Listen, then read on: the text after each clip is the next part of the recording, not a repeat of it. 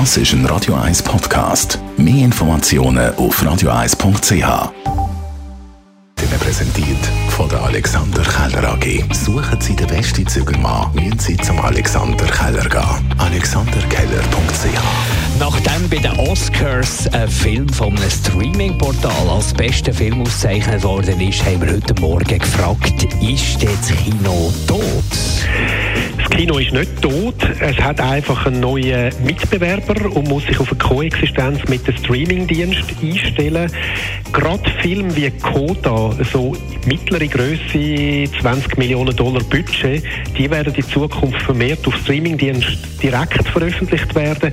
Im Kino bleiben werden die grossen Blockbuster, also zum Beispiel äh, Superheldenfilme oder James Bond und kleinere Sachen, quasi Spezialitätenchemie aus dem Arthouse Bereich. Aber der Mittelbau, ich sage jetzt ein bisschen plakative Komödie mit der Jennifer Aniston, der dritte von fünf Filmen, wo man auf dem Flug nach L.A. schaut, im Flugzeug, der kommt in Zukunft nicht mehr ins Kino. Heute Abend um 6 Uhr spielt die Schweizer Nazi im letzten Runde das Testspiel gegen Kosovo. In Zürich leben ja viele Menschen äh, mit Wurzeln im Kosovo. Einer davon ist der Perparim Avdili. Er ist FDP-Politiker, Vorstandsmitglied vom Erstligist FC Kosovo Zürich. Das Schöne ist, dass äh, das Herz ja groß genug ist, damit es eben für beide Nationen oder beide Mannschaften kann schlagen. Das ist in dem Fall ganz klar auch der Fall.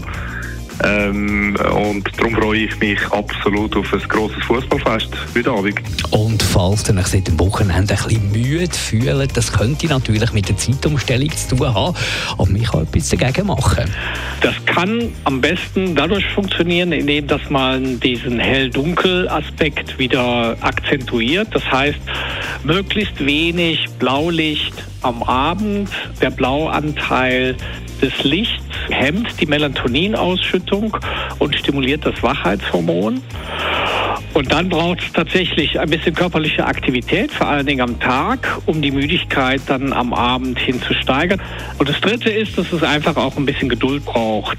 Denn in der Regel ist es relativ harmlos. Die Beschwerden sind zwar da, Kopfschmerzen, Müdigkeit, Einschlafstörung, in der Regel nur ein paar Tage und dann ist es eigentlich auch wieder gut. Die Morgenshow auf Radio 1. Jeden Tag von 5 bis 10.